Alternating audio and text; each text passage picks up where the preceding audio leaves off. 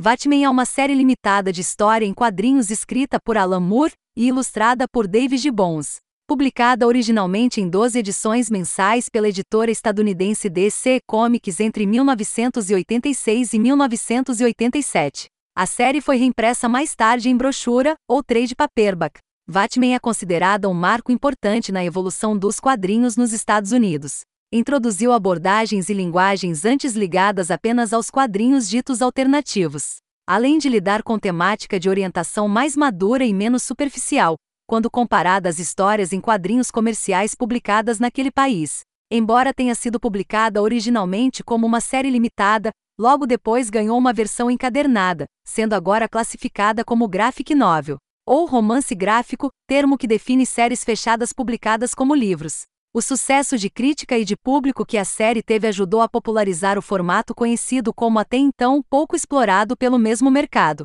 Disse que Batman foi, no contexto dos quadrinhos da década de 1980, juntamente com a queda de Murdoch e The Dark Knight Returns, de Frank Miller e Mouse, de Art C. Gelman, um dos responsáveis por despertar o interesse do público adulto para um formato até então considerado infanto-juvenil. A série foi galardoada com vários prêmios Kirby e Eisner, incluindo o de melhor minissérie, além de uma honraria especial no tradicional Prêmio Hugo, voltado à literatura. Batman também é a única história em quadrinhos presente na lista dos 100 melhores romances eleitos pela revista Time desde 1923. A trama de Batman é situada nos Estados Unidos de 1985, um país no qual aventureiros fantasiados seriam realidade. O país estaria vivendo um momento delicado no contexto da Guerra Fria e em via de declarar uma guerra nuclear contra a União Soviética. A mesma trama envolve os episódios vividos por um grupo de super-heróis do passado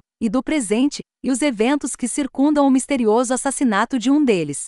Batman retrata os super-heróis como indivíduos verossímeis, que enfrentam problemas éticos e psicológicos, lutando contra neuroses e defeitos, e procurando evitar os arquétipos e superpoderes tipicamente encontrados nas figuras tradicionais do gênero. Isto, combinado com sua adaptação inovadora de técnicas cinematográficas, o uso frequente de simbolismo, diálogos em camadas e metaficção, influenciaram tanto o mundo do cinema quanto dos quadrinhos. Uma adaptação para o cinema foi lançada em 6 de março de 2009. Em 2012, a DC Comics publicou Before Batman, uma série de quadrinhos prequel para a série original sem o envolvimento de Moore e Gibbons. Em 2017, foi anunciada a minissérie do Wednesday Clock, sequência direta de Batman. Em 2018, a emissora HBO oficializou a produção de uma série baseada na HQ com estreia para 2019. Porém, anunciou que a história apresentada será diferente dos quadrinhos, apesar de estar situada no mesmo universo. Na realidade histórica alternativa apresentada em Batman, Richard Nixon teria conduzido os Estados Unidos à vitória na Guerra do Vietnã e, em decorrência deste fato, teria permanecido no poder por um longo período. Esta vitória, além de muitas outras diferenças entre o mundo verdadeiro e o retratado nos quadrinhos, como por exemplo os carros elétricos serem a realidade da indústria dos automóveis e o petróleo não ser mais a maior fonte de energia, derivaria da existência naquele cenário de um personagem conhecido como Dr. Manhattan, um indivíduo dotado de poderes especiais, os quais o levam a possuir vasto controle sobre a matéria e a energia, elevando-o ao estado de um homem-deus. Neste mundo, existiriam quadrinhos de super-heróis no final de 1930, inclusive do Superman, os quais eventualmente seriam a principal inspiração para que um dos personagens da série viesse a se tornar um combatente do crime, o primeiro Nietzsche as revistas deste gênero então teriam deixado de existir, sendo substituídas por quadrinhos de piratas, talvez devido ao surgimento de heróis verdadeiros.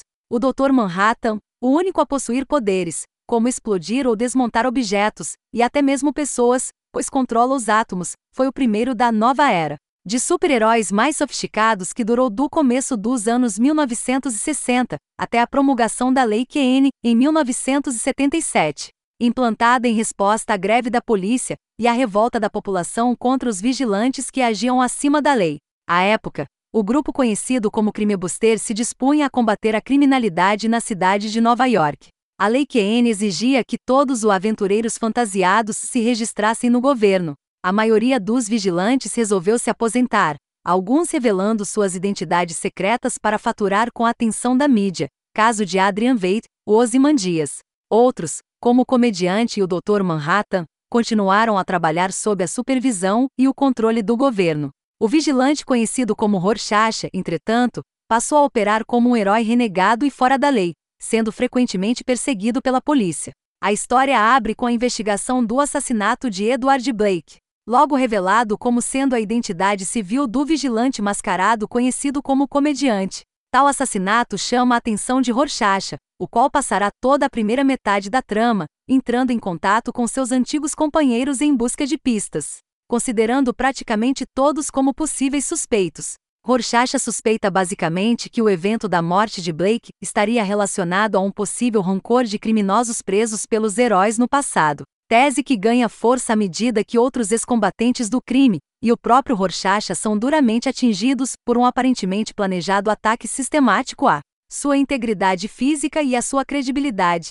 É quase impossível para alguém que tenha contato com os quadrinhos ou com a cultura nerd em geral jamais ter ouvido falar de Batman minissérie depois classificada como graphic novel, embora, a rigor, não o seja, mas definitivamente ajudou a popularizar o termo. Publicada mensalmente em 12 partes entre setembro de 1986 e outubro de 1987.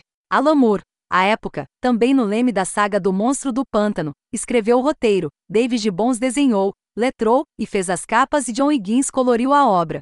Desde o início de sua publicação, Batman criou em torno de si um grupo enorme de admiradores e decodificadores de seu conteúdo, situação que tornou a série uma dentre as mais adoradas da história dos quadrinhos, embora, como em qualquer grande obra, haja quem não tenha lido. Haja quem tenha lido pela metade, quem não tenha gostado e também aqueles que fingem que gostaram para não parecer diferentões. Que fique claro, desde já, que ninguém é obrigado a gostar de nada, é na divergência que exercemos alguns dos melhores diálogos sobre as coisas, especialmente na arte. O que não é saudável é negar a qualquer produção artística o seu lugar na história, sua qualidade e a sua importância só porque ela não passou pelo seu crivo de gosto pessoal. O mercado mundial dos quadrinhos nos anos 1980 parecia querer trazer à luz gerações inteiras de artistas e obras undergrounds pouquíssimo conhecidas nas décadas de 1960 e 1970, quando começaram a levantar voos mais populares. A nona arte passava a espelhar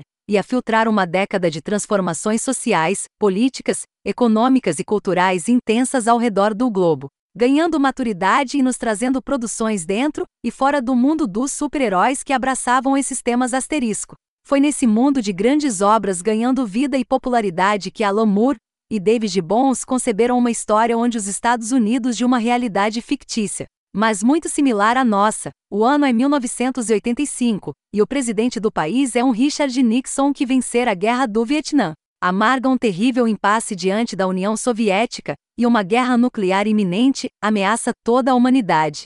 Este cenário é o plano de fundo para o relevo de super-heróis realistas que atravessam todo tipo de problema mundano imaginável todos à margem de arquétipos e estereótipos conhecidos, uma abordagem bastante comum nos quadrinhos a partir da década de 80, que, combinados com o estilo narrativo híbrido entre HQ, TV, cinema e literatura, da qual também o autor empresta nuances formais nos diálogos e descrição dos eventos, termina em uma saga de crítica política ácida, absurda exploração psicológica dos personagens, simbolismos e uma lista inteira de figuras de linguagem no decorrer de 12 edições. Gostemos ou não de Vatman, sua proposta ousada de narrativa e tremenda objetividade e funcionalidade da arte são revolucionárias e fizeram escola. Não admirem nada o enlevo total que a obra recebe até hoje. Quando a DC Comics adquiriu os direitos para alguns personagens da Carlton Comics em 1985, Dick Giordano, diretor executivo da casa, abriu espaço para que alguns artistas contratados propusessem histórias baseadas nesses heróis.